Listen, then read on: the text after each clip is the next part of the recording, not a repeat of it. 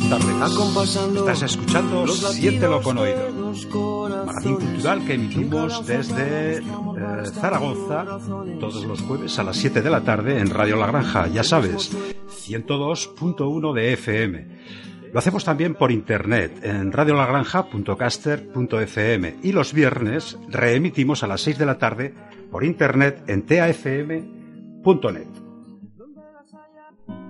Amó aquella vez como si fuese última. Besó a su mujer como si fuese última. Y a cada hijo suyo cual si fuese el único y atravesó la calle con su paso tímido.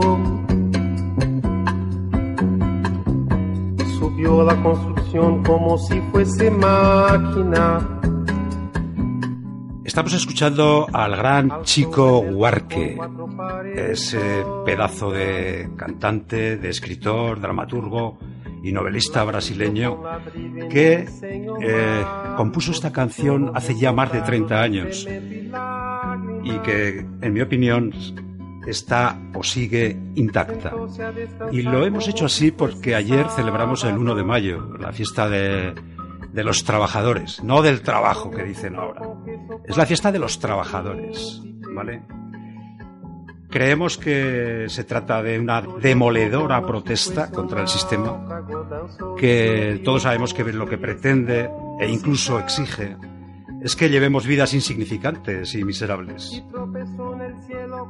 Podréis escuchar que, los que no la conozcáis, que relata tres veces la triste historia de un obrero que se quita la vida arrojándose al vacío desde el andamio de la construcción en la que trabaja. Buarque intercambia las últimas palabras de los versos haciendo que cada repetición sea más demencial, más poética, también más inquietante y desasosegante. Pero escuchemos un poquito más.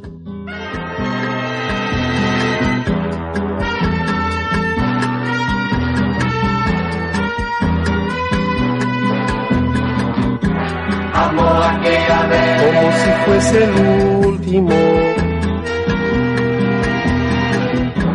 besó a su mujer como si fuese única. Y a cada hijo suyo si fuese el pródigo y atravesó la calle con su paso alcohólico. subió a la construcción como si fuese sólida. Alzó en el balcón cuatro paredes mágicas. Ladrillo por ladrillo en un diseño lógico. Embotados de cemento y tránsito. Sentóse a descansar como si fuese un príncipe. Comió su pan con queso cual si fuese el máximo. Bebió y sollozó como si fuese máquina. Danzó y se rió como si fuese el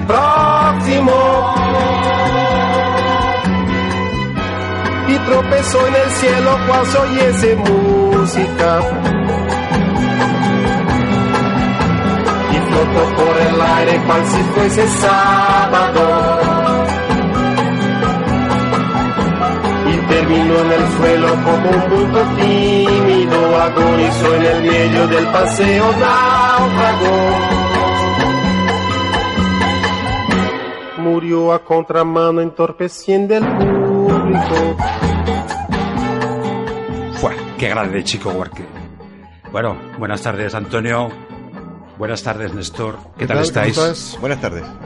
Oye, eh, hoy, además de Fernando, que ya se ha convertido en uno de nuestros seguidores y oyentes más fieles, tenemos dos espectadoras, dos escuchantes, dos oyentes muy especiales invitadas en nuestra, en nuestra emisora. Buenas tardes, Piedad. Buenas tardes, Pilar. Y muchas gracias por venir aquí. Decirnos algo, anda. Buenas tardes. Un poquito más. un poquito más cerca. Estamos encantadas de estar Venga, muy bien. Espero que, ha sido una sorpresa. Muy contentas. muy espero que lo paséis bien y bueno, ya sabéis que esta es vuestra casa.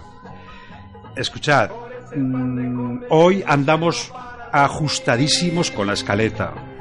Y si me permitís, sin más dilación, luego si tenemos tiempo ya nos entretenemos un poco más, pero voy rápidamente o vamos rápidamente a dar lectura al sumario.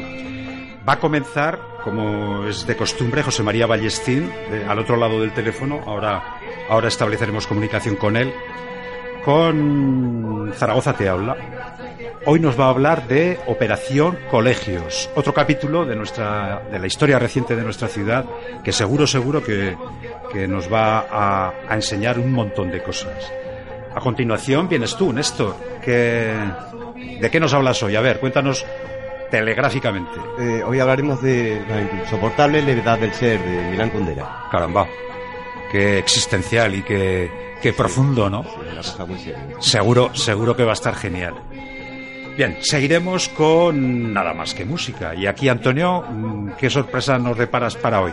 Bueno, sorpresa ninguna porque lo que vamos a hablar es de muy buena música, eh, concretamente de una música intimista y también daremos una breve pin- pincelada del country rock. Hablaremos de Crosby, Stills Nash, fin, de todos sus coetáneos y acabaremos con el grupo importante, importantísimo de Eagles, Eagles, hombre, y su hotel. Hotel California. Genial. Va a estar genial seguro. Bien, a continuación, y si tenemos tiempo, espero que sí, mm, tenemos intención de escuchar, bueno, pues nuestro espacio poético acostumbrado que hoy hemos dedicado a Berta García Faet, eh, una joven poeta valenciana que es una de las voces fundamentales de la nueva poesía en nuestro país. No os la perdáis. Seguiremos con José María Burillo y él nos interpretará el capítulo número 24 del Capitán se fue a comer y los marineros tomaron el barco de, de Bukowski. A continuación nos vamos a Argentina con nuestro, nuestro cronista de ultramar, Carlos, que nos ha traído un nuevo collage sonoro. Y bueno, escucharemos cosas de Alfredo Citarrosa, de Eduardo Galeano, de Liliana Felipe, que según él, según Carlos Azcona, es más argentina que el mate cocido. Seguro que os va a, encantar. Escucharemos también a Julio Cortázar, incluso oiremos la voz de Perón y también, también a la mexicana eh, Paquita, la del barrio. Y bueno, pues ya terminaremos con El vientre de los espejos de Fernando Alcaine y su audiopoema de hoy que se titula El viejo Adán, que ha interpretado Chus San Juan. Y bueno, pues dejo un poquito de música ahora mientras establecemos comunicación con Chema Ballestín.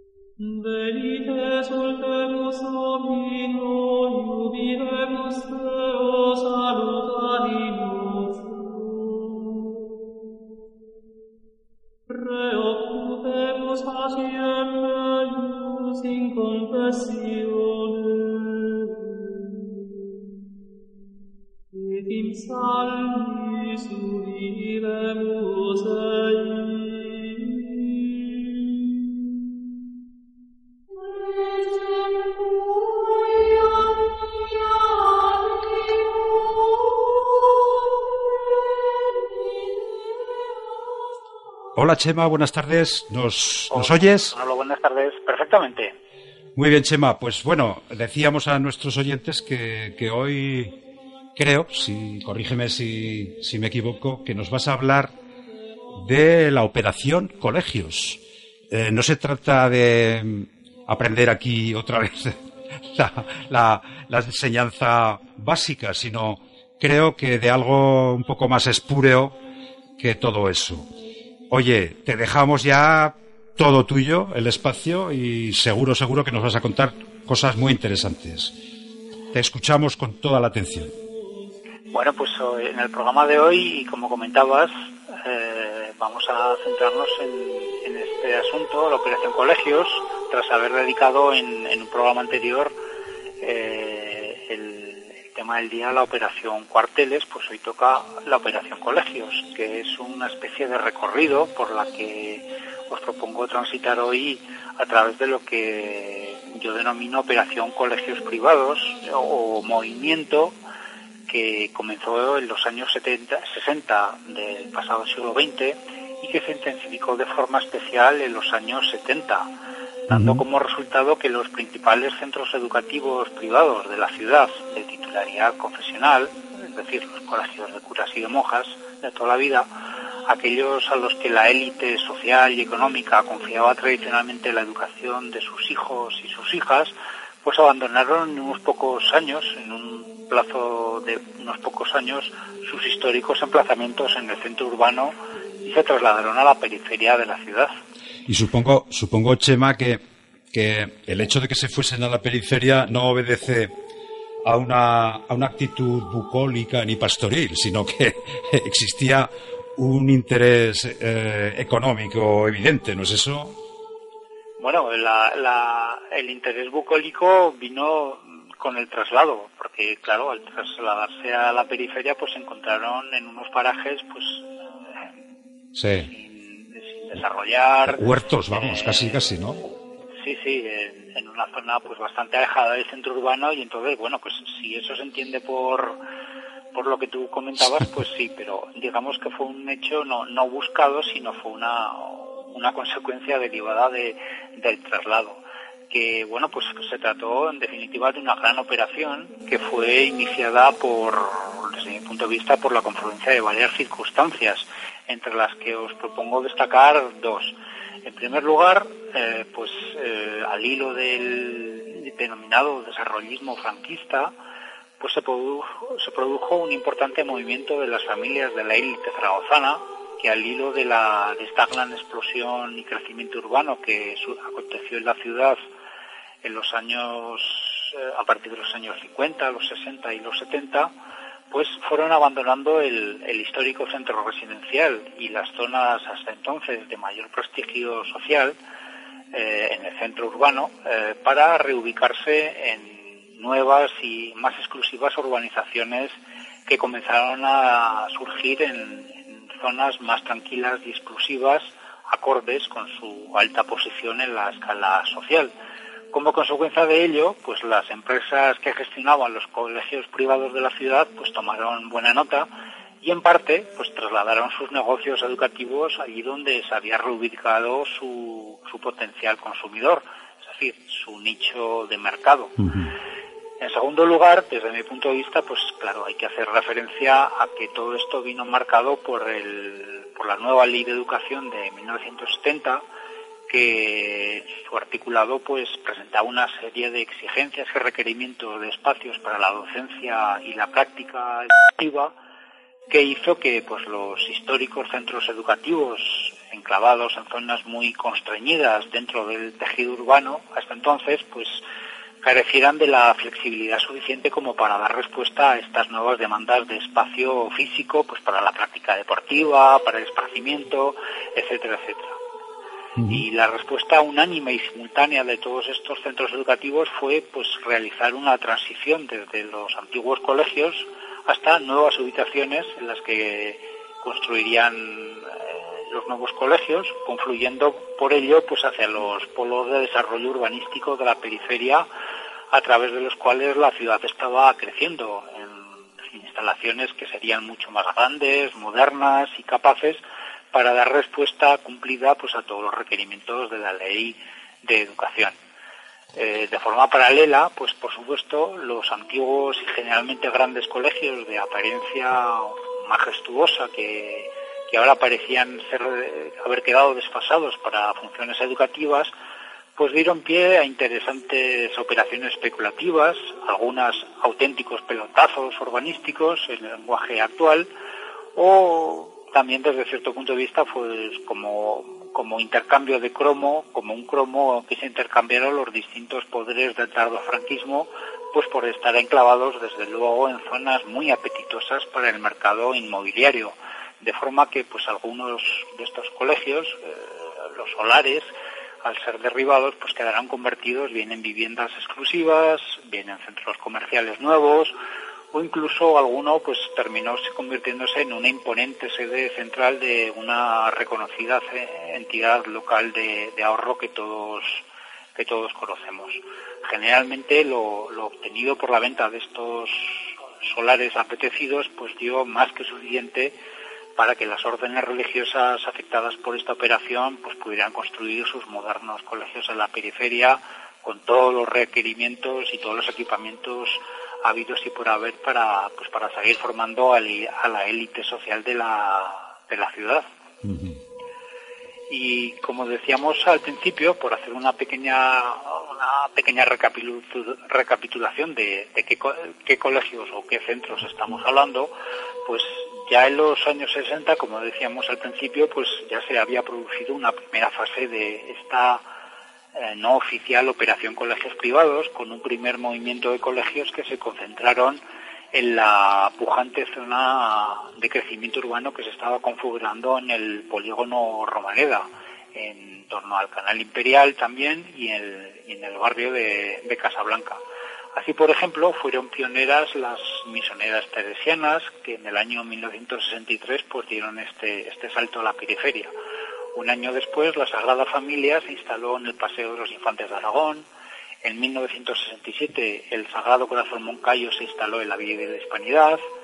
Los marianistas dejaron el colegio de la calle Miguel Servet y se instalaron en 1968 en el Paseo de los Reyes de Aragón.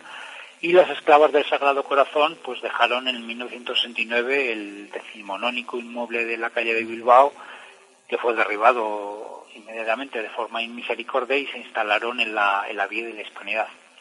Ya en los años 70, como decíamos al principio, bajo la influencia directa de la nueva ley de educación, pues se sumaron a esta égida educativa pues una buena serie de centros privados, por ejemplo el Colegio del Salvador, que dejó el Paseo del General Mola y se trasladó a la Romareda.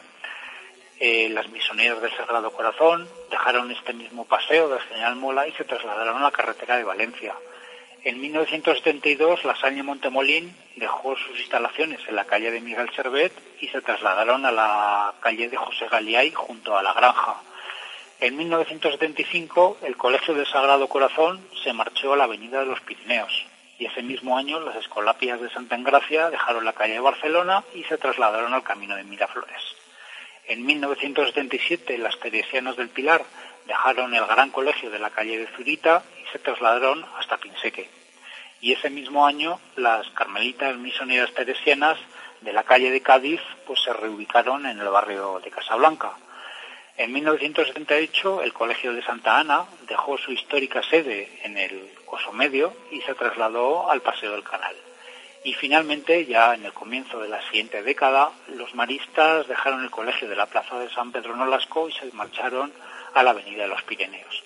En conjunto, esta importante deslocalización de colegios pues constituyó lo que es una orla educativa privada que rodea casi perfectamente la ciudad a distancias que rondan los 10 kilómetros de media del centro urbano, generando pues un importante tráfico rodado, bien en forma de autobuses, de servicio discrecional o las más de las veces también con vehículos privados, aunque los centros del entorno de Casablanca se han beneficiado con la reintroducción del tranvía, pues del movimiento de ida y venida al colegio, de forma que pues en determinadas horas no es extraño ver que el tranvía se colmata de jóvenes uniformados y uniformadas que van y vienen a, estos colegios. Muy bien, Chema, pues la verdad es que no dejamos de aprender cosas contigo. Eh, lo dicho, andamos un poquito justos hoy de tiempo y bueno, pues como siempre, te agradecemos de verdad eh, la aportación importante que haces a nuestro programa y todo lo que nos enseñas de nuestra historia reciente, de la historia reciente de Zaragoza. Esperamos contar con tu presencia en nuestro programa dentro de un par de semanas. Muchísimas gracias, Chema. vosotros y seguimos en contacto. Venga, un abrazo fuerte. Hasta luego. Hasta luego. Bueno, pues eh, seguimos, seguimos adelante y ahora nos vamos, nos vamos ya con libros.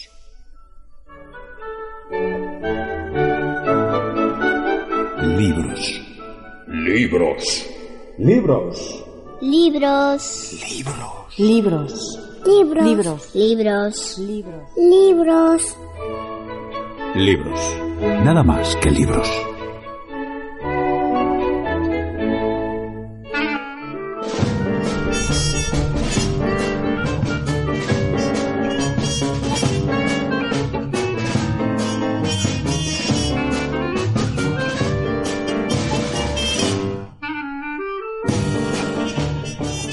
En los cinco años que han pasado desde que el ejército ruso invadió la, la patria de Tomás, Praga ha cambiado mucho. La gente a la que Tomás encontraba por la calle era distinta de la de antes.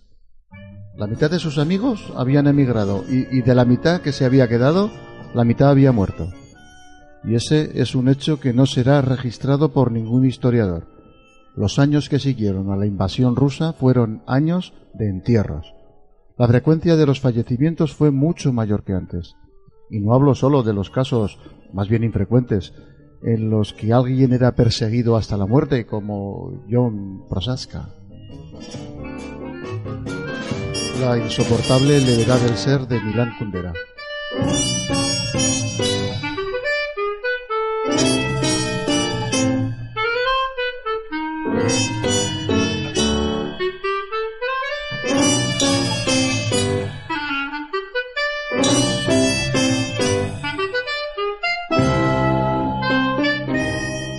Tardes amigos.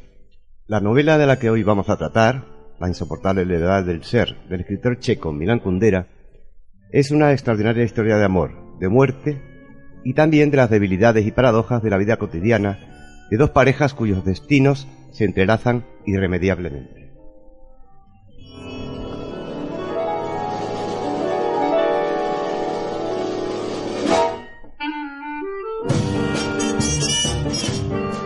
Milan Kundera nació en Brno, Checoslovaquia, el 1 de abril de 1929, en una familia de clase media. Su padre fue un importante musicólogo y pianista. El autor aprendió a tocar el piano y estudió composición musical. En toda su obra se pueden encontrar referencias musicales. Kundera perteneció a la generación de jóvenes checos que habían tenido poca experiencia de la vida en la República de Checoslovaquia, periodo democrático inmediatamente anterior a la Segunda Guerra Mundial. Su ideología fue influenciada por las experiencias de esa guerra y la ocupación alemana. En su adolescencia se unió al Partido Comunista de Checoslovaquia, que tomó el poder en 1948. Completados sus estudios secundarios en Brno, el autor estudia literatura y estética en la Facultad de Letras de la Universidad Ca- Carolina de Praga, desde donde se trasladó a la Facultad de Cine de la misma ciudad. Allí estudió dirección y escritura de guiones. En 1950 sus estudios se vieron interrumpidos por interferencias políticas. Kundera y su amigo el escritor Jan Trefulka fueron expulsados del Partido Comunista por antiactividades. El autor utilizó este incidente para inspirar su novela La broma, publicado años más tarde. Ya en 1952 se gradúa y es nombrado profesor de literatura mundial en la misma facultad. En 1956 Milan Kundera fue readmitido en el partido y en 1968 participó en la llamada Primavera de Praga, que fue aplastada por la invasión soviética del país en agosto de ese mismo año. En 1970 fue expulsado por segunda vez del partido y el escritor mantiene su compromiso de reformar el comunismo checo junto con otros intelectuales como Václav Havel, quien fue presidente años después, cuando cayó el régimen comunista.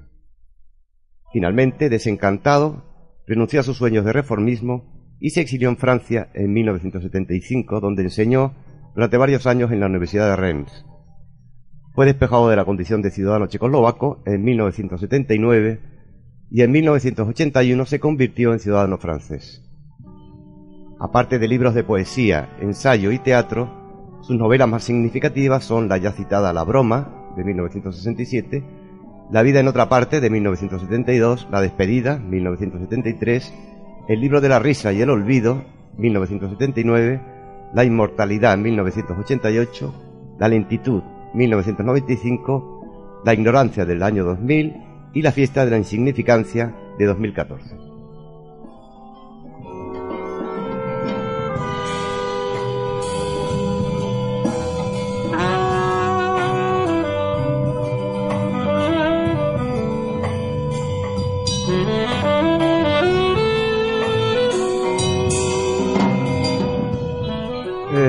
La novela que nos ocupa hoy, La insoportable levedad del ser, comienza con una reflexión vinculada directamente al título de la obra. Se nos presenta la teoría del eterno retorno de Nietzsche para que podamos diferenciar los términos levedad y peso. El narrador se plantea si realmente la leyenda, la levedad es lo más deseable, teniendo en cuenta que cuando una persona sufre y soporta una pesada carga sobre sus hombros, es cuando vive intensamente su propia existencia. Además, el hecho de que los acontecimientos solo ocurran una vez en la historia, sin posibilidad de repetición, o de que las decisiones tomadas puedan ser comparadas con otras, les aporta ese tinte de levedad. Esa dualidad entre levedad y peso se mantiene a lo largo de toda la novela. Los personajes y sus actos son a menudo clasificados en uno de ambos bandos por el narrador. Teresa es una mujer joven a la que Tomás, médico de profesión, conoció por casualidad en una ciudad a la que acudía por motivos de trabajo. Para ambos el encuentro supuso un gran impacto en sus vidas y desde entonces se sienten ligados el uno al otro, de una forma especial. Para Teresa, la serie de casualidades que llevaron a Tomás hasta ella no pueden pasar desapercibidas y son siempre la señal de que él es la persona con la que tiene que estar, como si el destino, del destino así lo deparase. Esto hace que Teresa se atreva a dar el paso y arriesgarlo todo, hacer las maletas, viajar hasta Praga y reunirse con Tomás. Tomás, por su parte, se sorprende de lo que cambia estando al lado de Teresa. Él es un hombre divorciado que tiene un hijo del que se ha desentendido y unos padres con los que ha cortado toda relación. Tiene una larga lista de amantes de la que no es capaz de renunciar para volver a sentarse en una relación estable. Sin embargo, cuando Teresa lo visita en Praga, por primera vez termina quedándose una semana convaleciendo por altas fiebres en su casa, y él no se separa de su lado. Se imagina en ese momento, incluso, la muerte de ella y al instante le invade la sensación de que no podría soportar su pérdida. Empiezan una relación, pero las infidelidades de Tomás, desde el momento en que Teresa descubre sus numerosos escarceos sexuales, no hacen más que, eh, que complicarles la vida a ambos y arrastrarles hacia el peso. Para Teresa, estas infidelidades la hacen cada vez más inestable y se siente por ello más débil. Con el tiempo, Teresa termina desarrollando una sensación de vértigo y ansias de caer, de ser humillada y sobrepasar sus límites. Como forma de paliar la soledad que siente Teresa, Tomás lleva a casa un perro, al que llaman Karenin, que termina siendo un miembro más de la familia y uno de los vínculos más fuertes entre la pareja que no ha tenido hijos.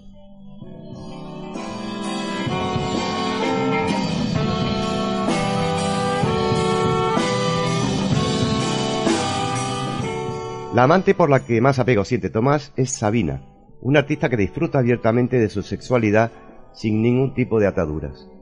El problema de Sabina es la tendencia a la traición. En el momento que mantiene una relación medianamente estable, necesita huir por todos los medios y recuperar su libertad. Esta libertad es siempre entendida como individualismo y ausencia total de lazos. Por este motivo, Sabina vive una relación problemática con Franz, un hombre exitoso en su profesión que la idolatra e incluso, cuando se separan, la siente como una presencia intangible que la observa en todo momento. Franz es un hombre dedicado a la ciencia que amó con devoción a su madre mientras estuvo viva y ha intentado proyectar parte de ese amor en cada una de las mujeres con las que ha estado. Las diferencias entre Franz, hombre casado y con una hija, y Sabina, hacen de esta una relación desequilibrada, en la que él parece poner más de su parte que ella, lo que lo hace terriblemente infeliz. Todos los personajes de esta historia, a su manera, están incompletos y son infelices por uno u otro motivo. A pesar de su debilidad, muchos se muestran pesados y terminan condicionados a los que le rodean con sus decisiones. Todos sienten el peso de la existencia en algún punto de sus vidas y en lugar de evitarlo, lo que hacen es insistir en sus conductas y atarse más al peso que los somete. Bien sea el amor por la pareja, las señales del destino o la tendencia a la traición.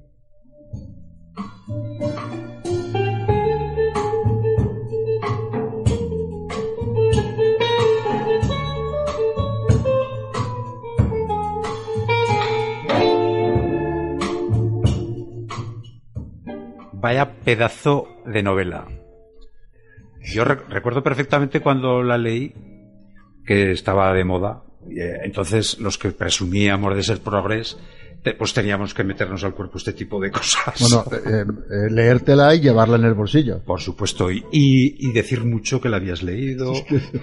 el nombre de la rosa. eh, Es, es- creo. Eh, no, bueno, cachondeo, rosa quizá que un poquito cosa- posterior, ¿no? Pero bueno. Una cosa es seria. No, fuera, fuera de coña, esta no- es un pedazo de novela. O sea, aparte de toda la carga filosófica que también ha desgranado Néstor, eh, pues es una novela de amor, de desamor, de, de- de celos, de traiciones. Quiero decir, es un poco la historia de siempre, la, la historia eterna, pero eso sí, profundizando mucho en esa beta filosófica inspirada en, bueno, en un filósofo del- del peso y de la fuerza de Nietzsche, ¿no? Sí. Néstor. Y la verdad es que eh, mucha gente dice que es un poco pesada, hablando un poco también del peso de- y la levedad, pero en realidad tampoco insiste demasiado en el tema filosófico. Simplemente habla de la levedad y el peso de las dos eh, conductas, que en todo caso son eh, inciden mucho en cualquier persona. Somos leves por un lado y por otro lado somos pesados. pesados pero en lo que de una manera Yo, yo cuando me tomo tres vinos no te lo puedes Ya. ni imaginar. Sí, sí, Oye, no, era eso lo que- que quería decir el novelista, pero vamos, también, también. Yo no sé si estoy absolutamente de acuerdo en lo que se dice en la novela en cuanto a que verdaderamente cuando una persona se siente plenamente realizada y es uno mismo, es cuanto peor lo está pasando. Es como cuando dicen que los creadores, eh, todos los creativos, los músicos, los literatos, han de sufrir mucho para sacar a la luz obras extraordinarias. Yo no sé si eso es así. No lo sé, habría que hablar con Nietzsche. Es un poco difícil. Me pilla mal. Este momento. Me pilla Sí, mal ahora. Va a ser complicado. No, en realidad, no sé, el, el- el autor lo que quiere decir con esto es que eh, el- el- las conductas humanas eh, están eh, interrelacionadas y, y muchas veces por factores externos a nosotros mismos. Puedes tomarlas de una manera, puedes tomarlas de otra. Cuando eh, resulta que esa, ese peso, como es el amor, el compromiso, eh, con la familia o con los amigos o con el mismo país, esto incide también Condena en su novela, puede ser en un momento dado también leve, porque no piensas en otras cosas. Es, eh, está fuera de, de cualquier otra circunstancia que pueda propiciar el, el- el tener incluso opiniones o razonamientos distintos.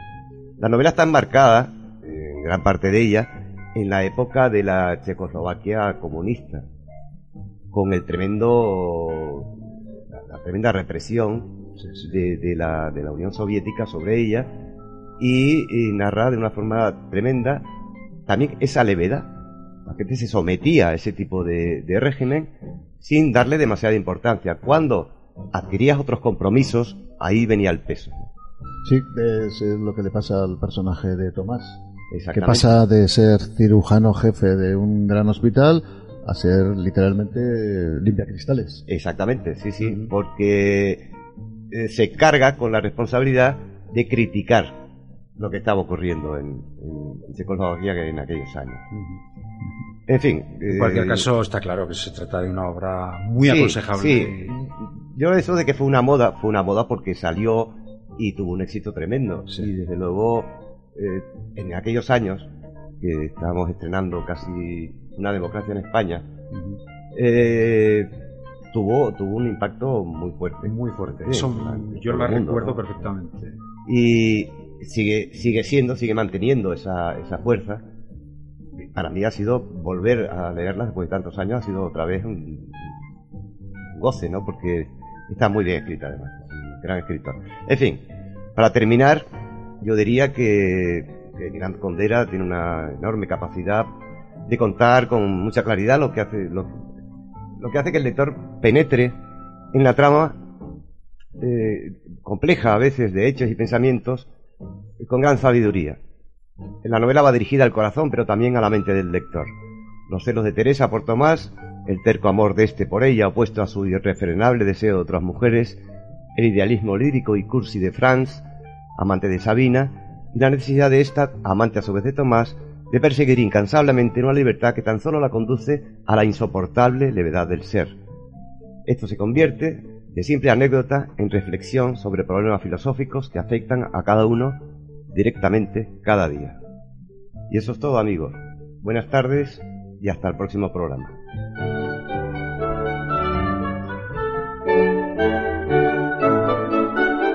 Libros. Libros. Libros. Libros. Libros. Libros. Libros. Libros. Libros. Libros. Libros. Nada más que libros.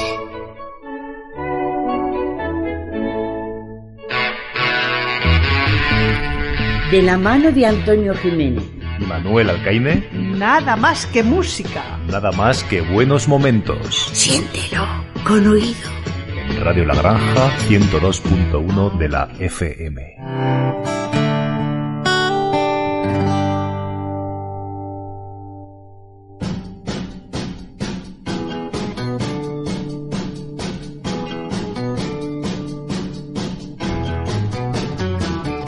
Hola, hola, yo soy Antonio Jiménez y esto es Nada más que música. Muy buenas tardes, señoras y señores, bienvenidos todos al 102.1 de su dial FM, Radio La Granja, y a su programa favorito, Nada más que música.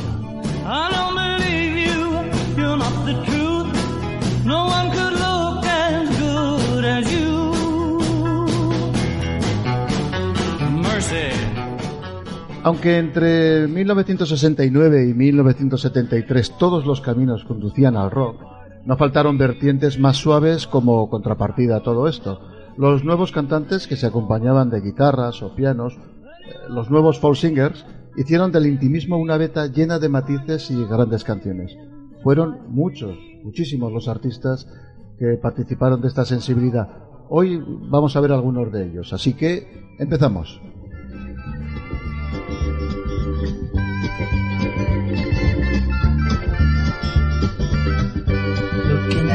World through the sunset in your eyes.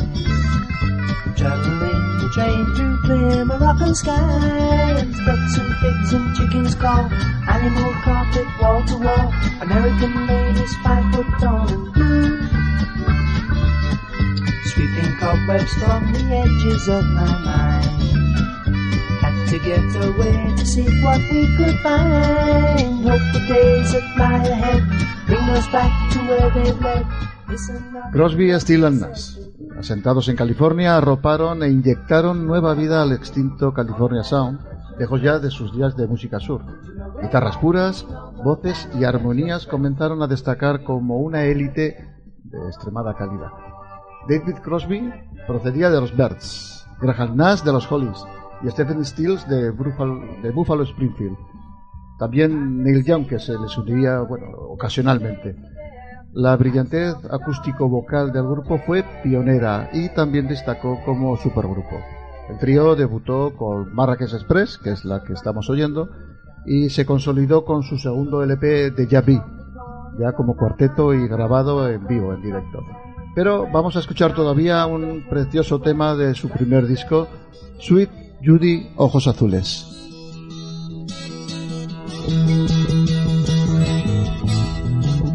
It's getting to the point where I'm no fun anymore. I am sorry.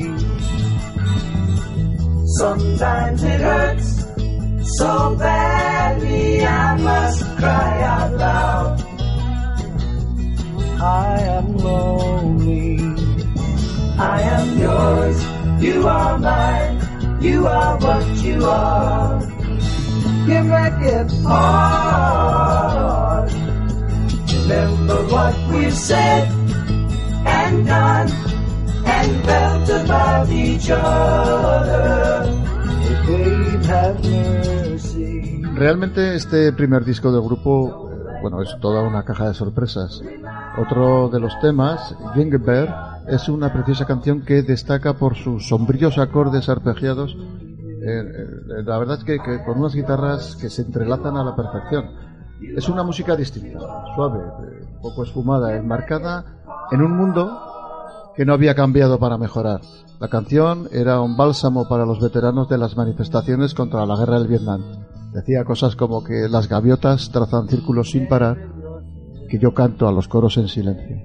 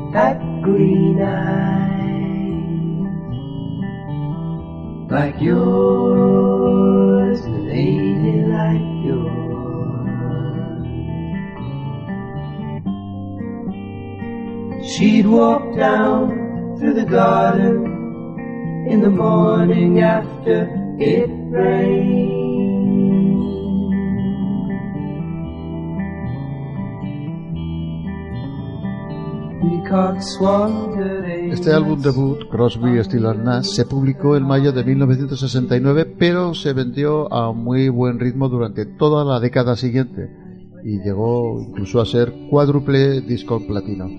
La gran expectación creada por el grupo hizo que Deja Vu, su segundo álbum publicado en marzo de 1970, llegara al primer puesto de las listas estadounidenses Billboard 200.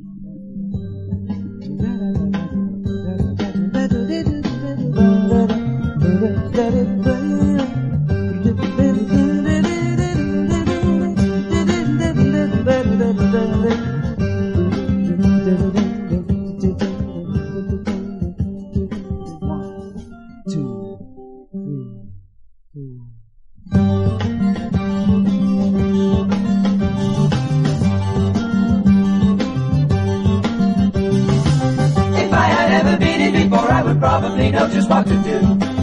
Don't you?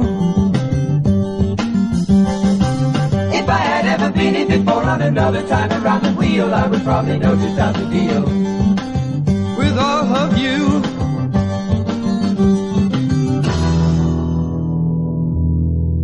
And I feel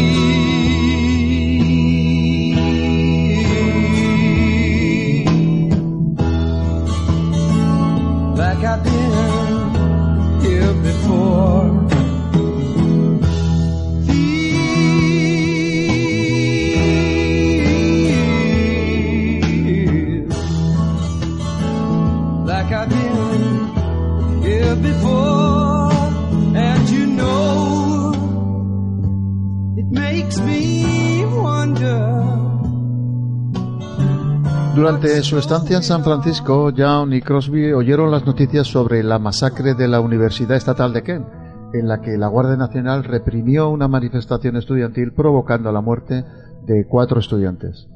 Esta situación inspiró a Young a componer Ohio, un tema grabado en apenas una semana, y es este.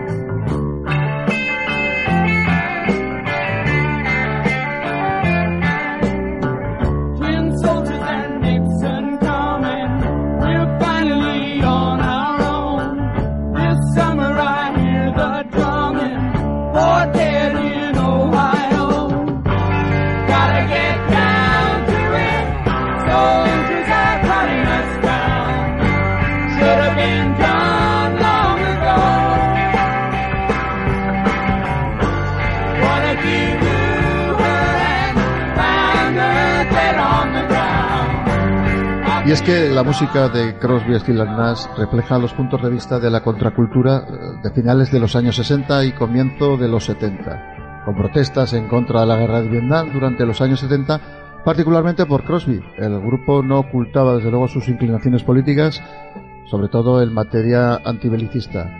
Graham Nash, por ejemplo, grabó una canción en respuesta a un evento político concreto. Se titula Chicago y hacía referencia a los Chicago Seven, un grupo de siete activistas pacifistas acusados de conspiración e incitación a los disturbios en Chicago durante la Convención Nacional Demócrata de 1968. Uno de los acusados, Bobby Seale, alborotó un poquillo en el tribunal y como resultado fue amordazado y atado a su silla durante todo el juicio. Cosas de Estados Unidos. De Young ya hemos oído su canción Ohio.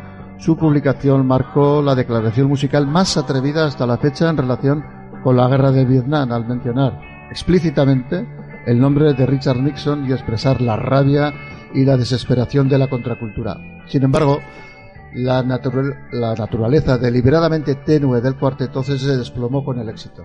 Y el grupo se separó después de su gira en verano de 1970. Grabaciones de varios conciertos fueron recopilados en el doble álbum 4 White Street. Esto es eh, uno de sus directos, concretamente Love the One of the White. This one's called If You Can't Be With the One You Love, Love the One You're With. Merece la pena escuchar los directos porque realmente suenan tan bien como los, eh, las grabaciones de estudio. If you're down and confused and you don't remember who you're talking to, concentration slip away. Cause your baby is so far away. And there's a run in the distance and the eagle flies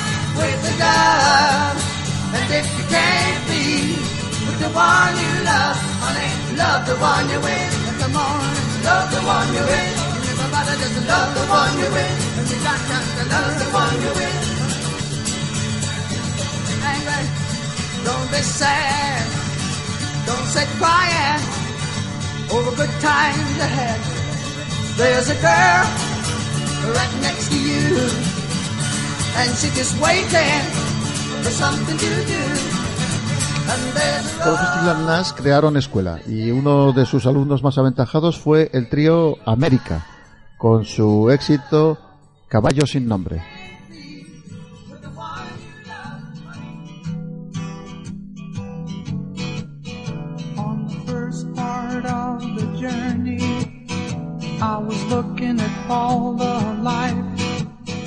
There were plants and birds and rocks and things. There was sand and hills and rain. The first thing I met was a fly with a buzz and the sky with no clouds. The heat was hot and the ground was dry, but the air was full of sound. I've been through the desert on a horse with no name. It felt good to be out of the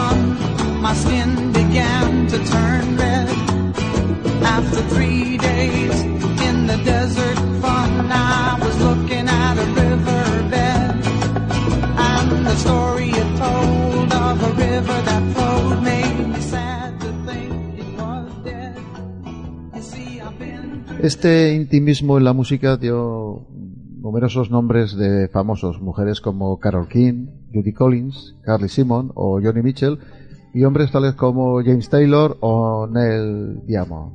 Como muestra, vamos a oír a Carly Simon.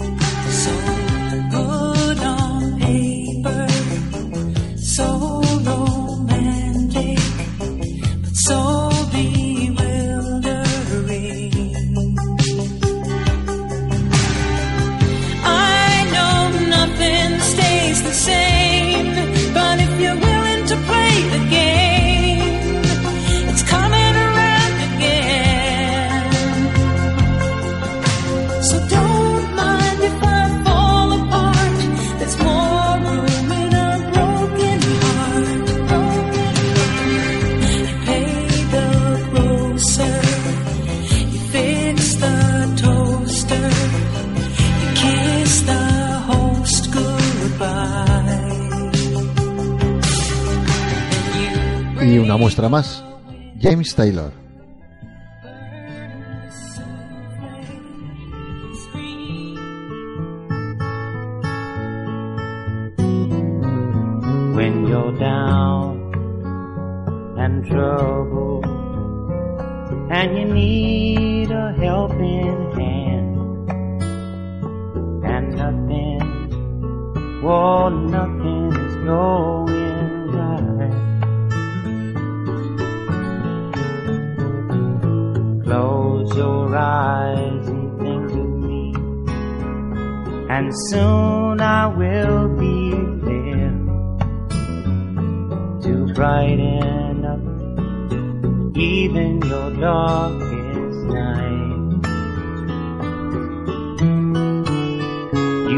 Call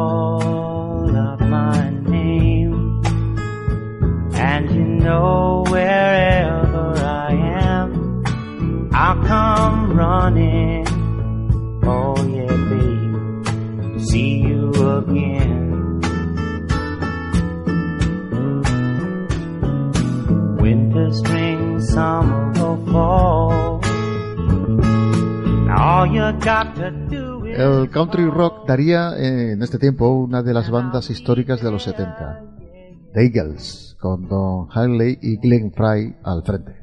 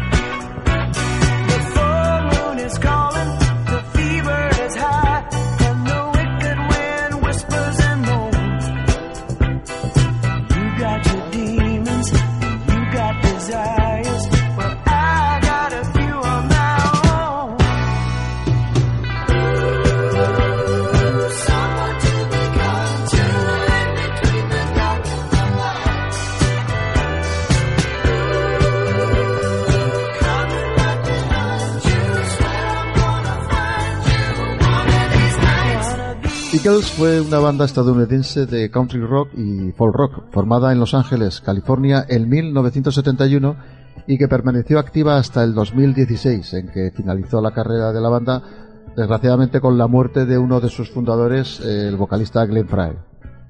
Con cinco sencillos y seis álbumes número uno, Eagles están entre los más destacados grupos de estudio de los años 70. El álbum de estreno homónimo del grupo fue grabado y lanzado rápidamente en junio de 1972.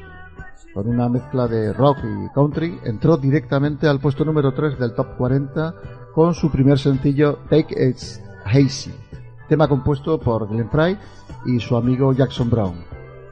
El segundo sencillo, extraído del álbum, fue Witch Woman, y este será el que vamos a escuchar ahora.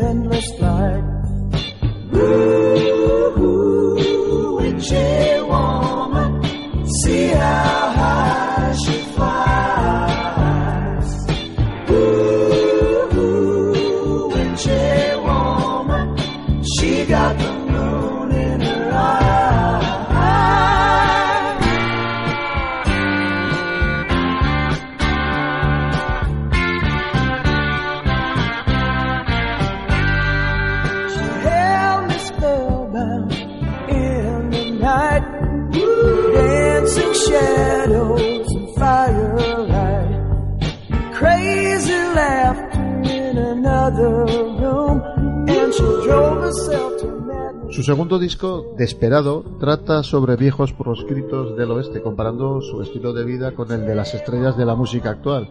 Este fue el primer álbum conceptual del grupo.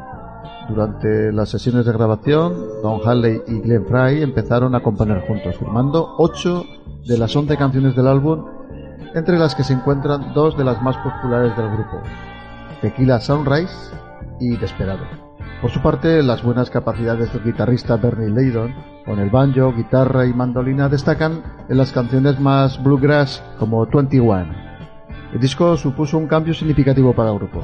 El trabajo conjunto de estos dos hombres en la mayor parte de las canciones fue el inicio de una colaboración que continuó en los siguientes años y que alejó del liderazgo con gran pesar por su parte del resto del grupo. Vamos a escucharles en una canción muy del oeste, 21. One as strong as I can be. I know what freedom means to me.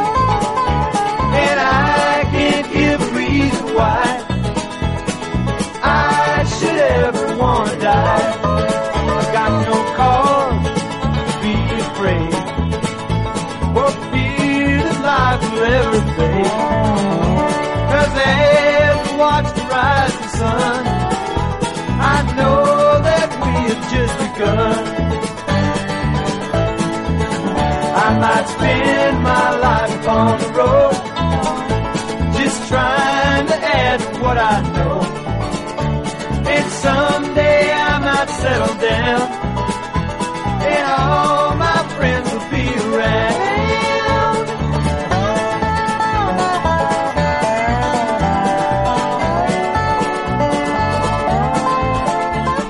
En 1975 eh, publicaron One of the Nights y supuso una más agresiva propuesta por el rock, por el rock and roll. El álbum muestra la eficacia creativa tanto de Henley como Fry y bueno y de ambos compo- componiendo en, en equipo, sobre todo en la pista que da título al álbum y con la que ganaron un Grammy y fue número uno en las listas de Billboard del 2 de agosto de 1975.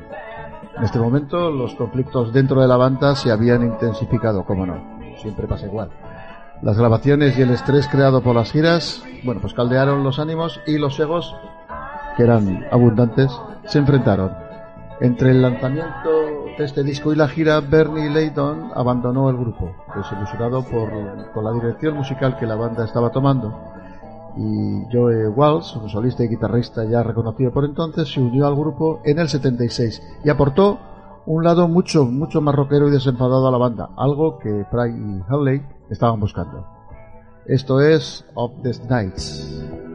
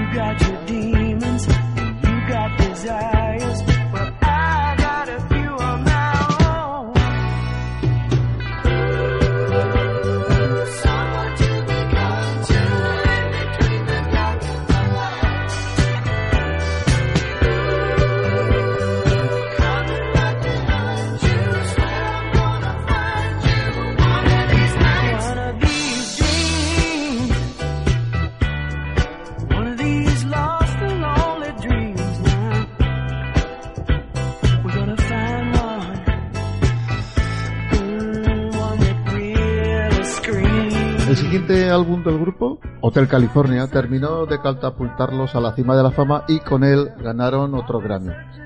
Salió en diciembre de 1976. New Kid on Town, uno de los cortes del álbum, fue número uno en Billboard el 26 de febrero de 1977 y, como no, Hotel California alcanzó dicho puesto el 7 de mayo de 1977. Vamos a escuchar primero el New Kid on Town.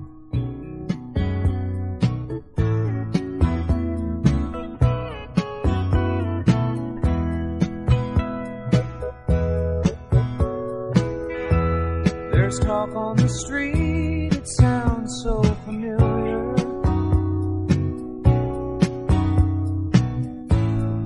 Great expectations, everybody's watching you.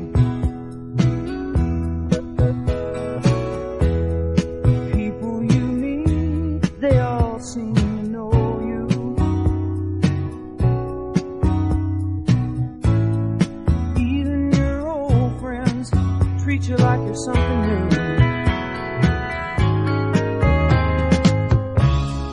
Johnny come lately,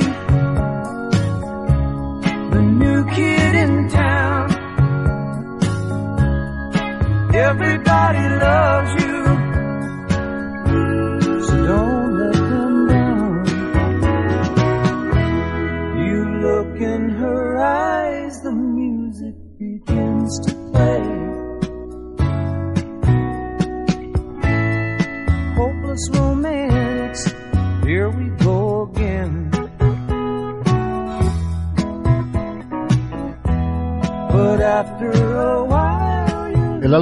contiene un buen número de joyas. Life in the Fast Lane también fue un gran éxito y con su sonido más hard rock inició un giro al estilo de la banda que no fue del agrado de todos. Después de la gira, de hecho, Randy Meisner abandonó la banda y se mudó de regreso a su Nebraska natal, donde comenzó su carrera en solitario. La banda lo sustituye por Timothy Smith. Y esto es Life in the Fast Lane.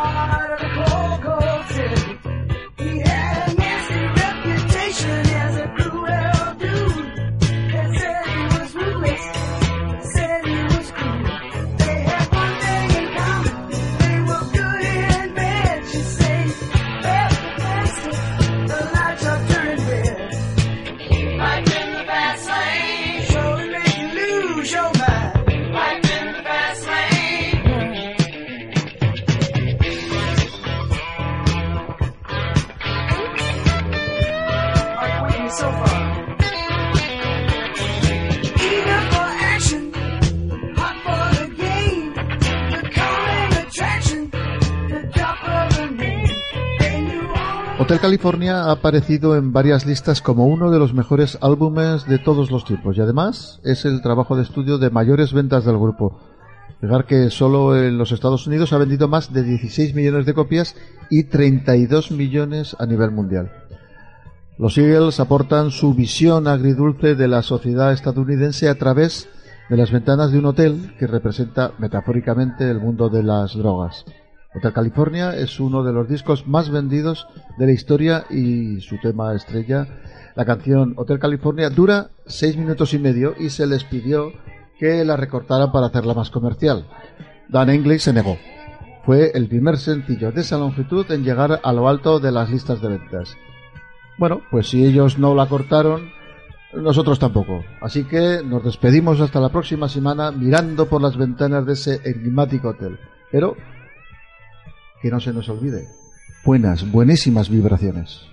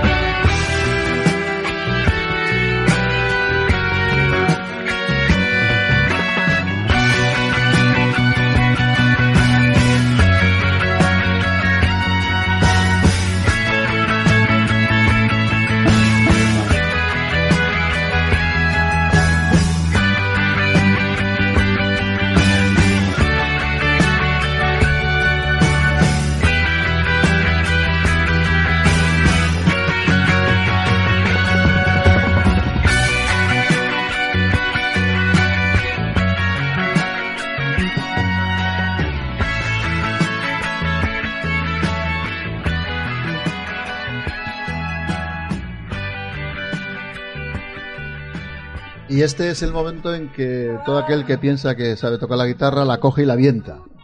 Porque es lamentable no poder tocar de esta manera. En fin, eh, lo cierto es que eh, la, la grabación es extraordinaria, la- los instrumentistas buenísimos y la canción una preciosidad. Espero que os haya gustado tanto la canción como el programa y os espero a todos la próxima semana en Nada más que música.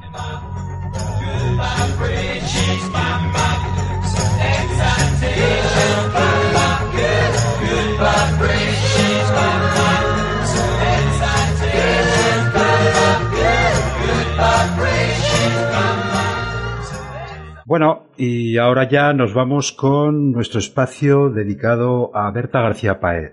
La poesía no puede faltar en nuestro programa. Siéntelo con oír, siéntelo, siéntelo con oído, siéntelo con oído, siéntelo con oído.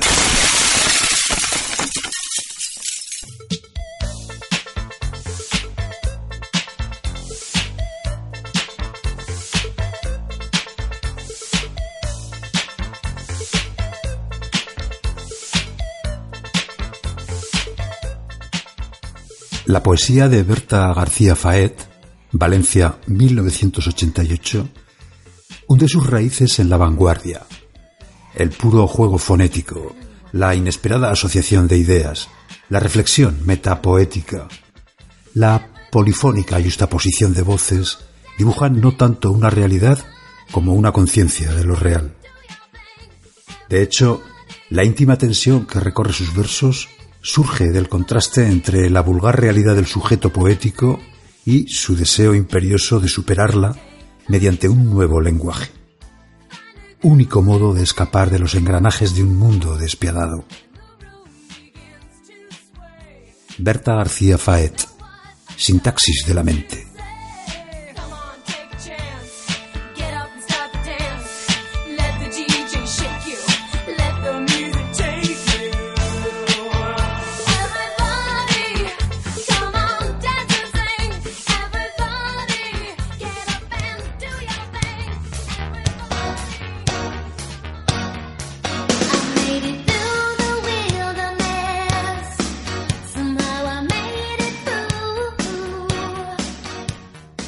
Cortejo y sufrimiento.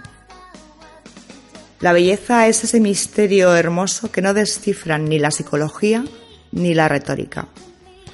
Jorge Luis Borges.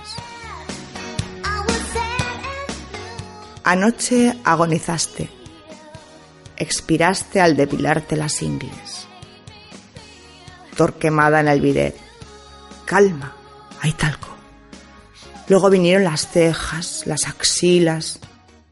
También te rasuraste. Pensaste intensamente en por si acaso... mm, y te flagelaste los muslos con crema hidratante de soja y como es natural, llevas relleno. Enero, 3 grados. La mini te duele. Aún hay que llegar al restaurante Lucio. Te escuecen los ojos. Alergia. Se hinchan granates. Pero el rímel los dignifica. Pestañeas despacio a lo Lauren Bacall. Y las manos te sudan. Te las secas en la trenca por si él decide darte alguna de las suyas. Y no te ríes. Hay que esconder las encías y esas palas indomables desde siempre. Y te obstinas en ponerte tú a la izquierda, para que no vea más que tu lado bueno. Y si te pregunta algo, te aclaras la voz y respondes débilmente. Tienes que ser femenina y tierna. Y los tacones de 11 centímetros y 100 unidades monetarias. Esos fusiles de corazones, esos hijos de Dior, te pasean un puñal por los pies sanguinarios y elegantes. Basta, piensas, basta. Y entonces te dice al oído, estás preciosa. Así que, Thomas bella y ridícula, le das las gracias con el primer beso de la noche. El carmín se ha borrado tal y como prometía Ives Roche.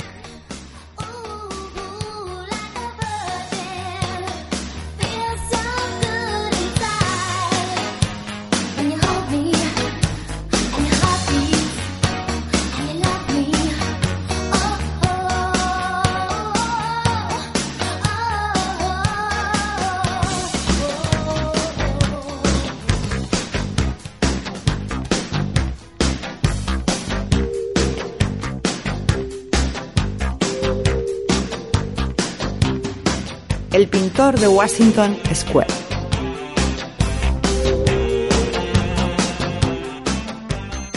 La bohemia es fracasar. Quítate esa perilla. Fúmate un podium. Bébete un hielo. Una ceja. Investiga la entrepierna de tu mejor amigo. Llora sin ningún motivo. Inspira. Expira. Fogonazos de mejillas.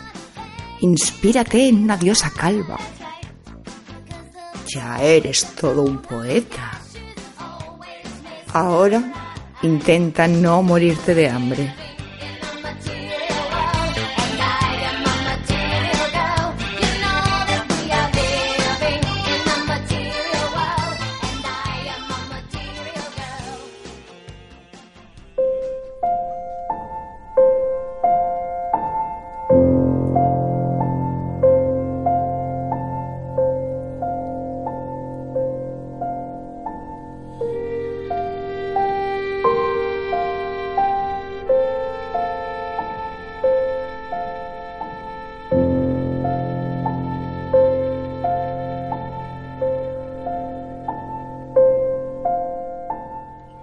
Creer que estás embarazada. Querer sexo, querer que quieran sexo contigo, pero pasar el viernes sola. Ponerte en el pellejo de la hermana de Celan que nunca apareció. Ver llorar a un anciano que ha visto un reportaje en la televisión pública sobre el abandono de ancianos. Su triste párpado de repente chasquea. Ir al ginecólogo y decir Creo que estoy embarazada. Desmayarte de nervios y dolor. El doctor te hipnotiza con su insulto feroz. No sé por qué, querida, te duele tanto este dilatador. Es para vírgenes. Decirle a tu madre, he ido al ginecólogo porque creía que estaba embarazada. Ah, ya mantenéis relaciones sexuales completas y sin precauciones. Estoy decepcionada. Porque tu madre está decepcionada. Tu madre está decepcionada. Ponerte en el pellejo de Celan, que jamás encontró a su hermana imaginaria. Ponerte en el pellejo de Giselle porque Celan intentó estrangularla porque jamás encontró a su hermana imaginaria. Querer gustarle, pero él te dice si quieres vamos a mi cuarto o a tu cuarto. Lleváis apenas diez minutos con los besos, no te fías de él. Querer sexo, pero no fiarse. Ah, pero querías algo auténtico y sin precauciones. Estoy decepcionada. Me dijiste que tenías el corazón atado al tobillo. Lo siento, lo solté un momento, me dormí y se me escapó. Es un desobediente. Muy mal, muy mal. Pídele perdón al chico. Perdón, chico.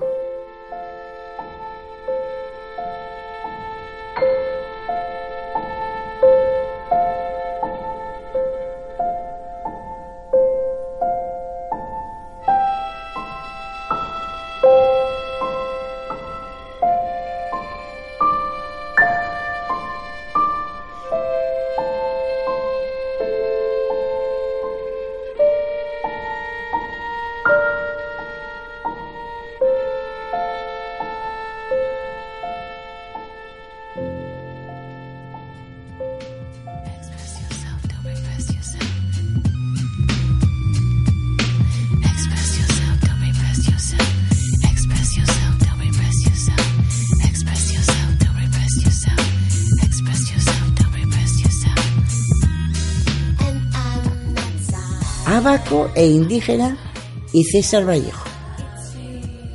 Hay del ábaco, hay del cuadragésimo clérigo pálido y celíaco. Hay del vértice, hay del último tubérculo hambriento o psicológico.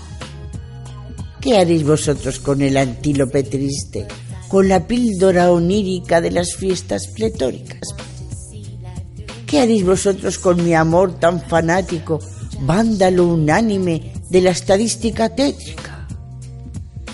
Yo quisiera viajar en un relámpago agrio, románico y bífido como una herida.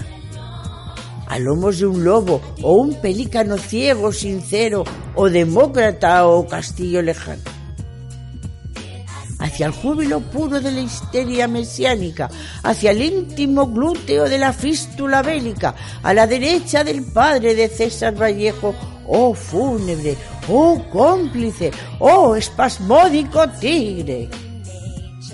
Pero hay del indígena, hay del herbívoro y cómico esqueleto económico.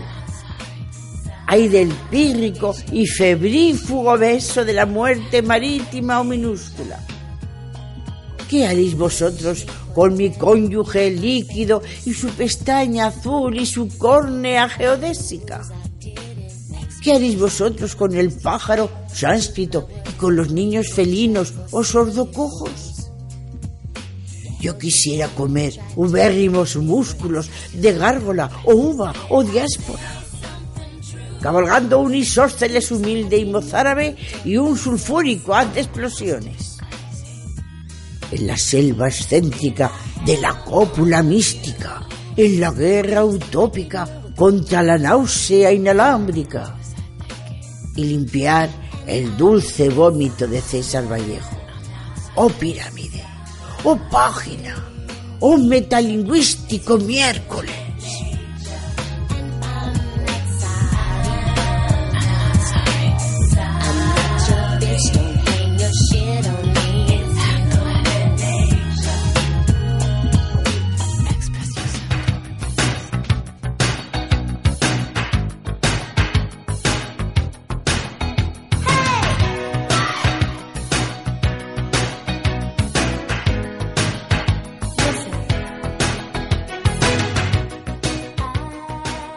¿Nos vamos a vivir a un falasterio? ¿Has perdido mucho el tiempo? Escribir libros tristes es adaptativo. No hay cuerpo que no sea, a largo plazo, música. ¿Te drogas? ¿Crees en algo? ¿Eres salvaje? ¿Eres anarquista? Teísmo, flechas, ritos, pasos. ¿Estrías? ¿Ascuas? ¿Teina? ¿Ateísmo? ¿Has resbalado por el páramo con una décima de fiebre? ¿Ríes a carcajadas por el páramo con una décima de fiebre? ¿Escuchas el silencio histriónico de la palabra arpa? ¿Escuchas el silencio histriónico de todas las palabras? ¿Escuchas el silencio histriónico del imperativo abrázame y verbalizándolo me abrazas? ¿Plagian, pero mal, las palabras a los grajos? ¿Los textos de los cuervos? ¿Los cloqueos contraseña? ¿Y el vapor? ¿Y el pespunte? ¿La diástole? ¿El párpado? ¿Es una ira fresca? ¿Tienes mucho calor? ¿Nihilismo o pétalo? ¿Nihilismo o pétalo?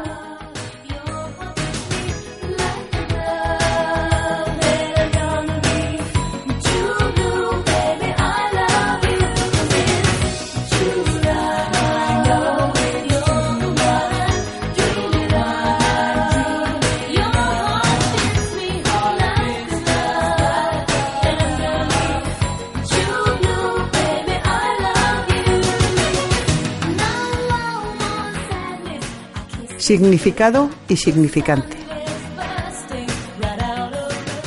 Se dan un beso en la discoteca de mi preadolescencia y yo estoy en medio, tomando apuntes. El minúsculo vínculo de las membranas del labio colisiona, babosea, me aterroriza la unión. Veo desde abajo en un contrapicado cómo coinciden los bordes. No sé dónde mirar. Me duele este entusiasmo del signo lingüístico empeñado en existir.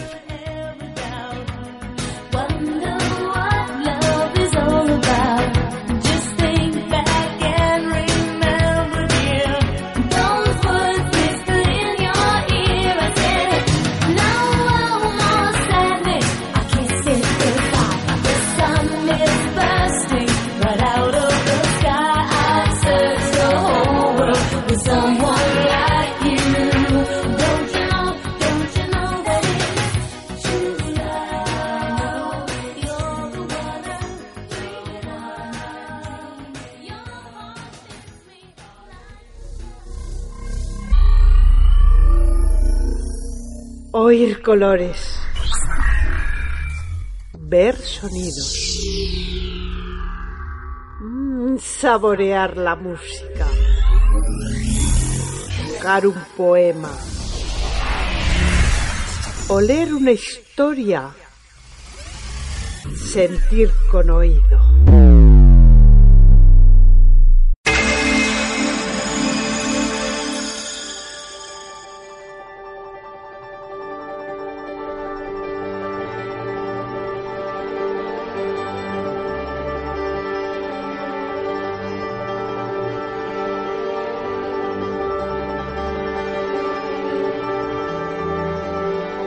Capitán salió a comer y los marineros tomaron el barco. Adaptación en capítulos para radioteatro de la última obra escrita por Charles Bukowski. Capítulo 24.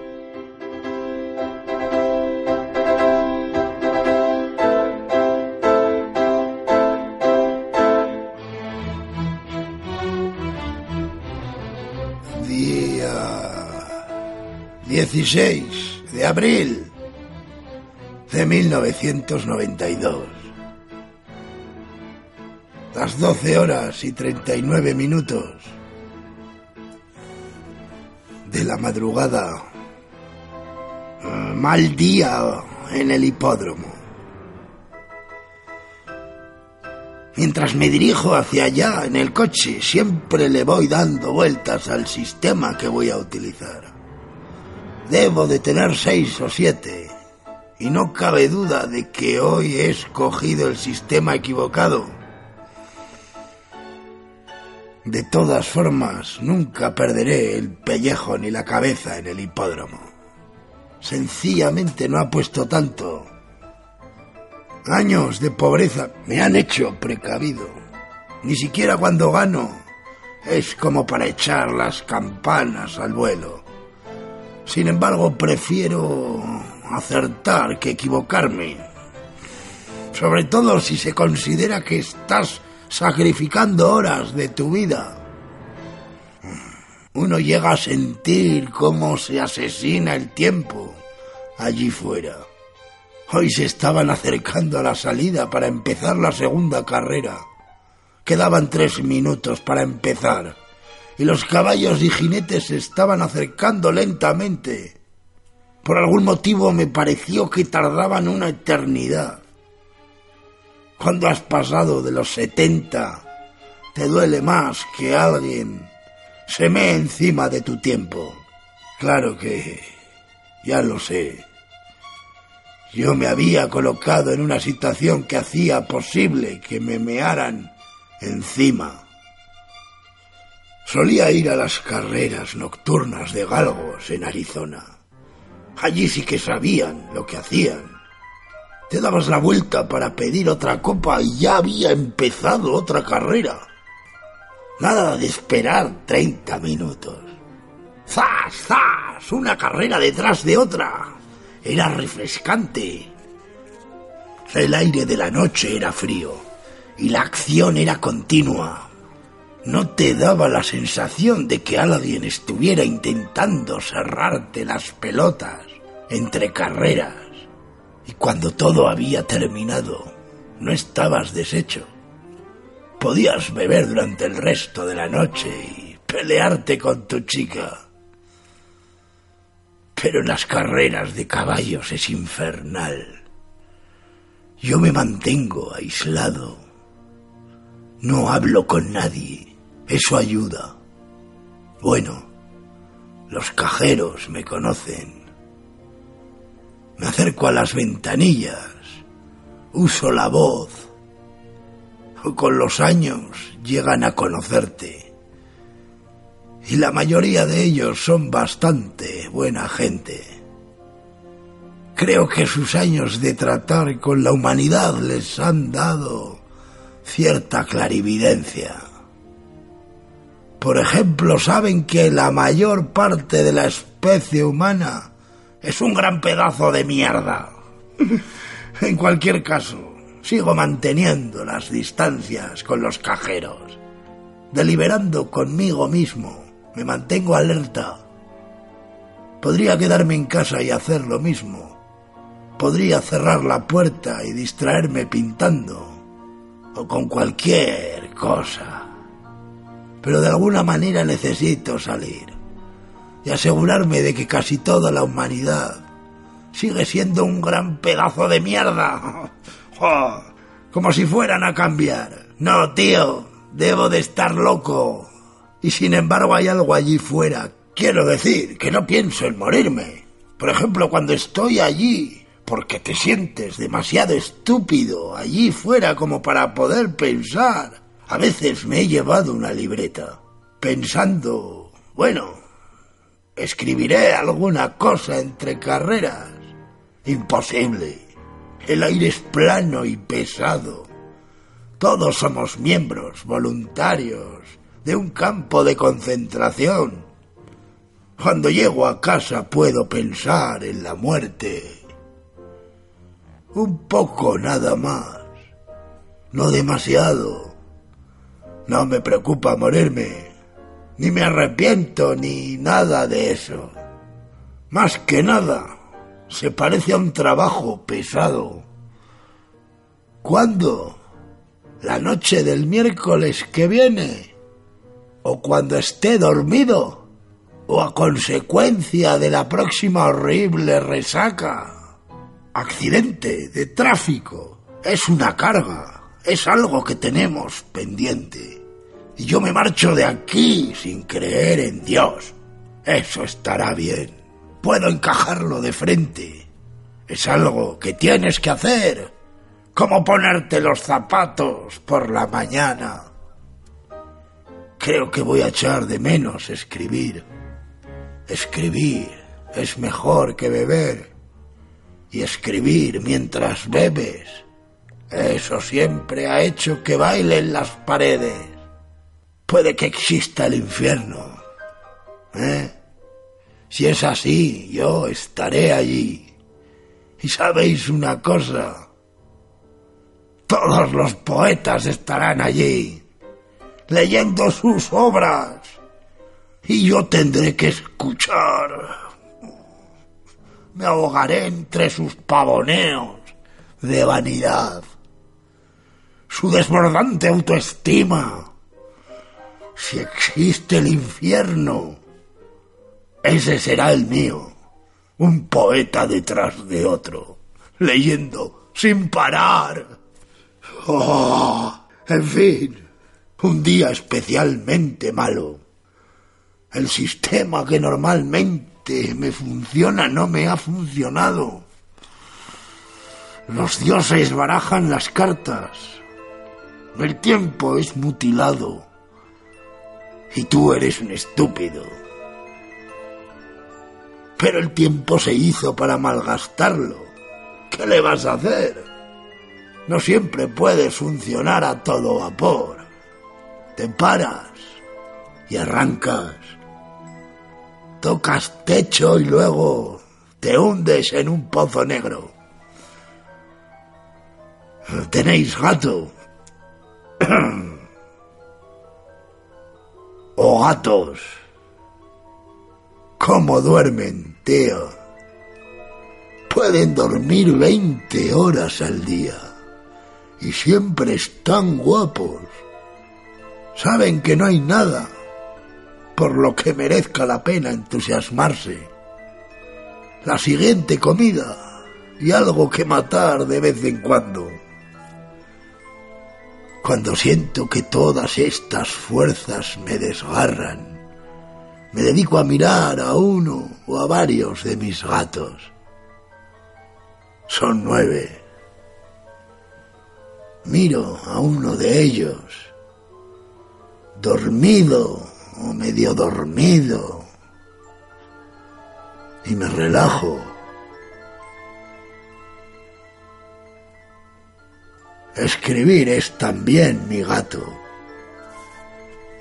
La escritura me ayuda a enfrentarme con todo esto. Me relaja.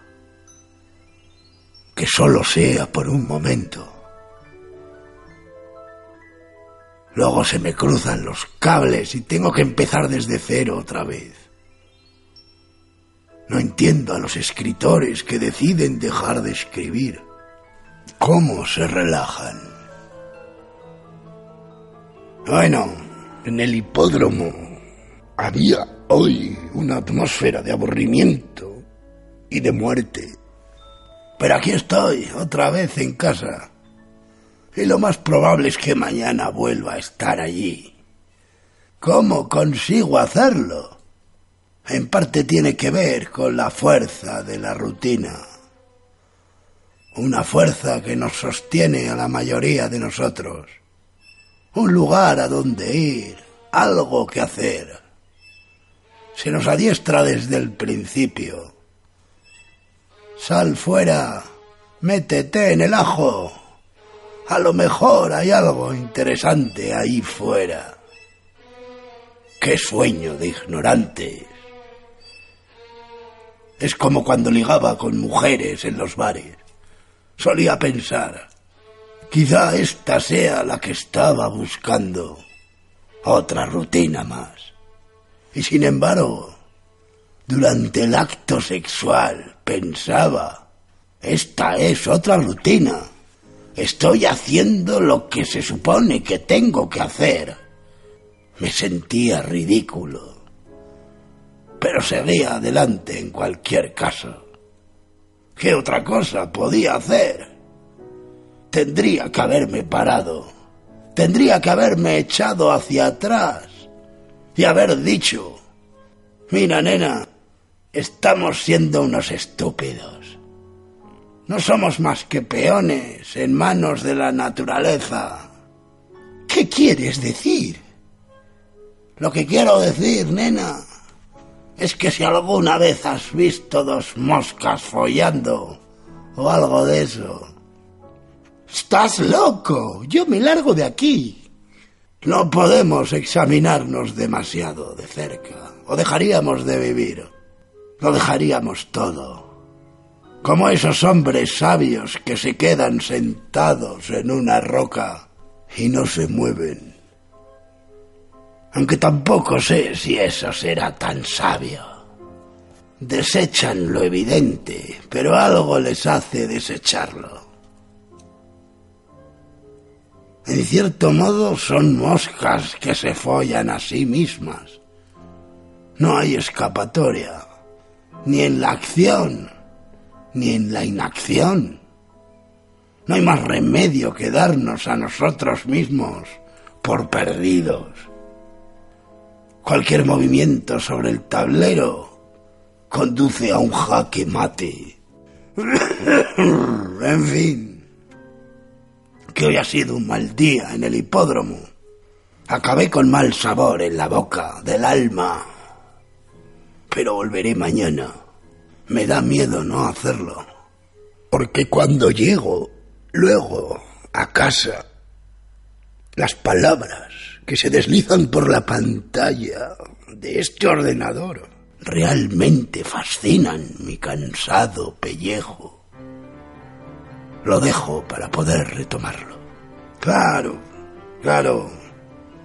Eso es. ¿No?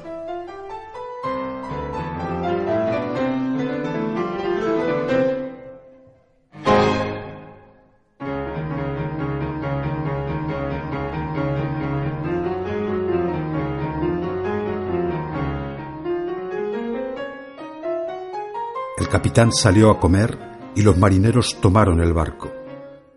Una adaptación en capítulos de la obra de Bukowski para radioteatro, realizada por José María Burillo. Montaje y ambientación de Manuel Alcaine.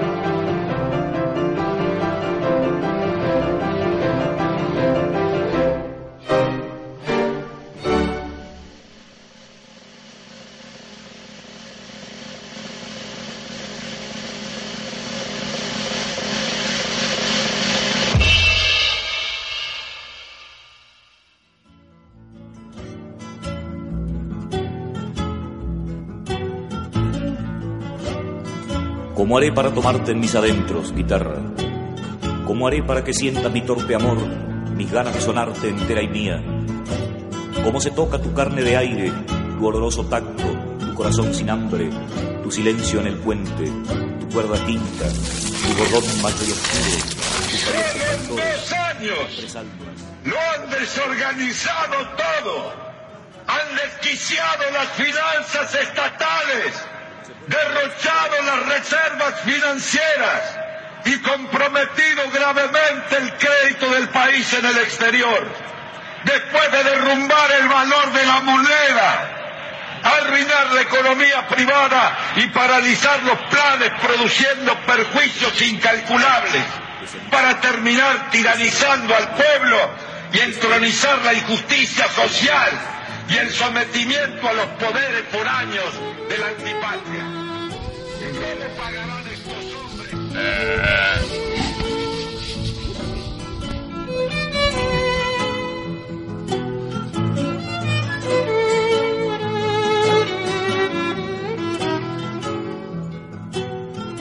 Hoy anduvo la muerte buscando entre mis libros alguna cosa. Hoy por la tarde anduvo entre papeles, averiguando cómo he sido, cómo ha sido mi vida, cuánto tiempo perdí, las pulgas con comprarse un perro. Y sueñan los nadies con salir de pobres. Que algún día llueva la buena suerte. Los nadies, los hijos de nadie, los dueños de nada, los nadies, los ningunos, los ninguneados, corriendo la liebre, muriendo la vida, jodidos, súper requete jodidos, que no son aunque sean, que no hablan idiomas, sino dialectos, que no profesan religiones, sino supersticiones, que no hacen arte, sino artesanía, que no practican cultura, sino folclore, que no son seres humanos, sino recursos humanos, que no tienen cara, sino brazos, que no tienen nombre, sino número, Pero cuando tornábamos a los dormitorios que no y al figuran living, en la historia universal. entonces la casa se ponía callada y a media luz. Hasta pisábamos más despacio para no molestarnos. Yo creo que era por eso que de noche, cuando Irene empezaba a soñar en Escoria de la vida, adefesio mal hecho, es casi mismo, salvo las consecuencias. infrahumano, espectro del infierno, maldita sabandija, cuánto daño me has hecho. Somos lo máximo. Las histéricas somos lo máximo.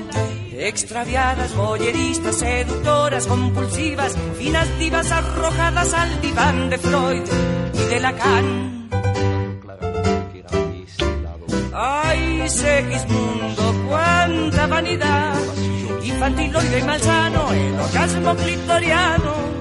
Ay, Segismundo, cuánta vaginalidad. El orgasmo clitoriano se te escapa de la mano. Ay, Segismundo, de tan macho ya no encaja. No me digas que el placer es pura paja. Ahora no se oía nada. Por lo demás correspondo a Han tomado esta parte, dijo El tejido le colgaba de las manos y las hebras iban hasta la cancel y se perdían debajo. Cuando vio que los ovillos habían quedado del otro lado, soltó el tejido sin mirarlo. ¿Tuviste tiempo de traer alguna cosa? Le pregunté inútilmente. No, nada. Estábamos con lo opuesto. Me acordé de los Me 15.000 acordé de los pesos en el 15 mil pesos en el armario de mi dormitorio. Ya era tarde ahora. Como me Como quedaba, me quedaba el reloj de pulsera, vi que eran las 11 Vi de la que noche. eran las 11 de la noche. Rodeé con mi brazo la cintura Te de rodeé con mi brazo la cintura y salimos así a la calle. Antes de alejarnos, tuve lástima. Cerré bien la puerta de entrada y tiré la llave a la alcantarilla. No fuese que algún pobre diablo se le ocurriera robar y se metiera en la casa. A esa hora y con la casa tomada.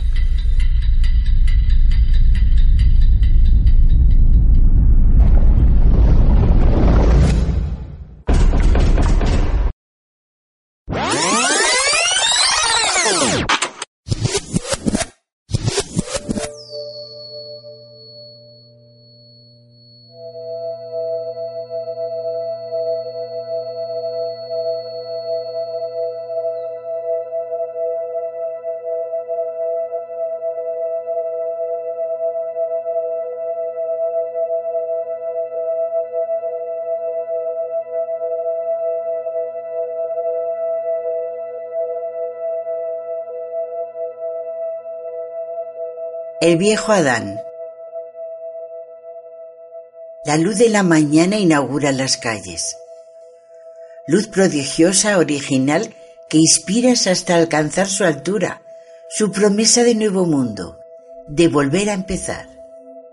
De volver a empezar de nuevo, como si se pudiera empezar de nuevo el mundo a fuerza de pulmón.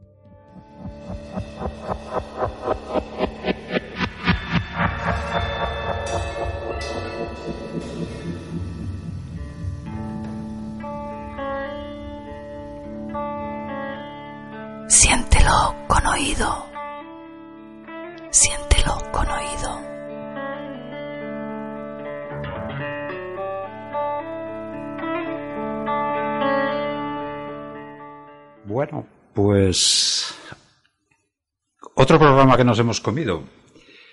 Eh, la verdad es que ha estado súper apretado. La pena ha sido que se nos han dejado las chicas, ¿no?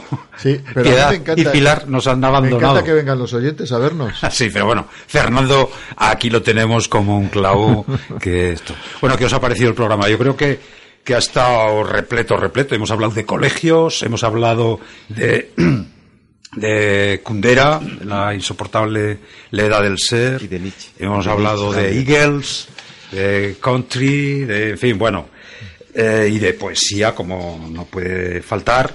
Berta García Faet, Hemos tenido a Bukowski, hemos tenido a nuestro, a nuestro argentino favorito, Carlos Azcona, y hemos terminado con más poesía. O sea, no se puede pedir más, ¿no? Vale, en absoluto. Ha sido un programa redondo. Lo que tenemos es que provocar a, a, a las chicas para que vengan y participen, claro que sí.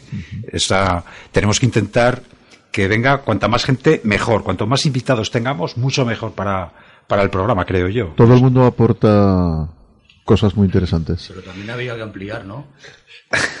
El- el- sí, creo que se refiere al local. El local, eh, me, me temo que es muy difícil de ampliar esto ya.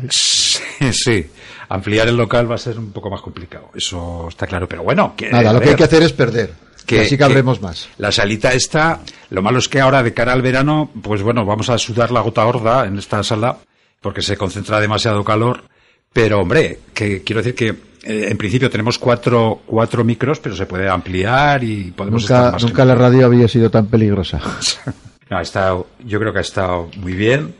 Y bueno, pues ya nos vamos acercando al final de la temporada.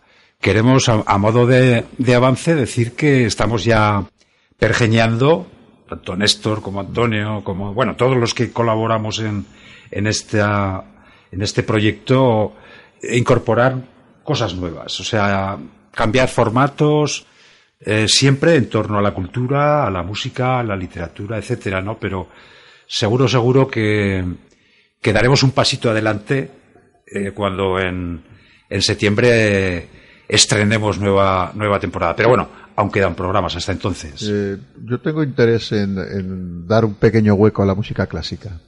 Muy bien. Entraremos en ese, en ese mundo que es, bueno, apasionante y eh, creo que para muchas personas va a ser un descubrimiento. Interesantísimo, sin, sin ninguna duda.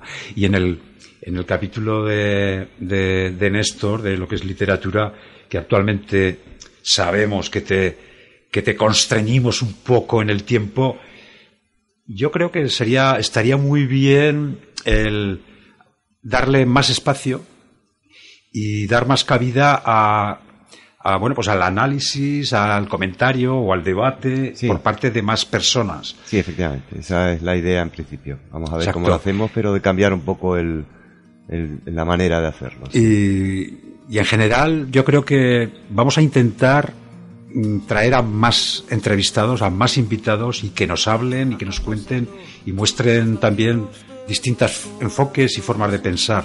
Yo creo que eso va- puede enriquecer el magazine y bueno, pues en esa línea, en esa línea estamos. De todas maneras, insisto, aún quedan dos meses y en estos dos meses tenemos una planificación, yo creo que potente también para terminar la temporada en condiciones. En fin, Ah, chicos, yo si lo no- que le agradezco a Néstor hoy es que ha traído un autor vivo. Hasta ahora todos estaban muertos. Sí. Yo estaba temiéndome lo peor, pero no, he llegado al programa así. Bueno, les, No sé le cuánto le quedará. larga vida al Milan Kundera. Que ya tiene sus años, pero bueno, ahí Sí. se mantiene. De todas formas, no sé por qué digo esto yo, que no traigo más que músicos muertos. Pero, en fin, que dicho queda.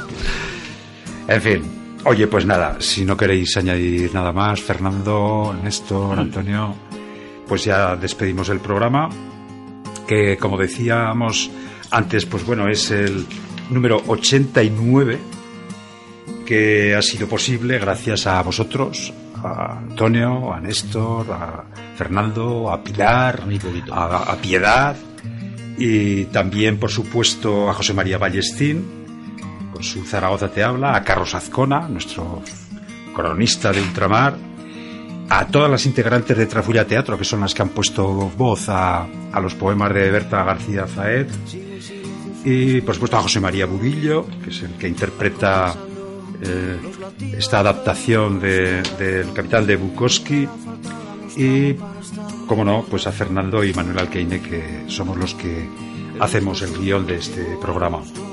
Nada más. Os esperamos, como siempre, el próximo jueves a las 7 de la tarde, aquí en Radio La Granja, ya sabéis, 102.1 de FM y por internet en radiolagranja.caster.fm. Visitad nuestra web, sienteloconoído.es. Ahí vais a encontrar un montón de información adicional a lo tratado en este, en este programa. Sed malos y un besico en la oreja. Quisiera que mi mano fuera la mano que talló tu pecho blando en material tan duro. La mano que talló tu pecho blando en material tan duro.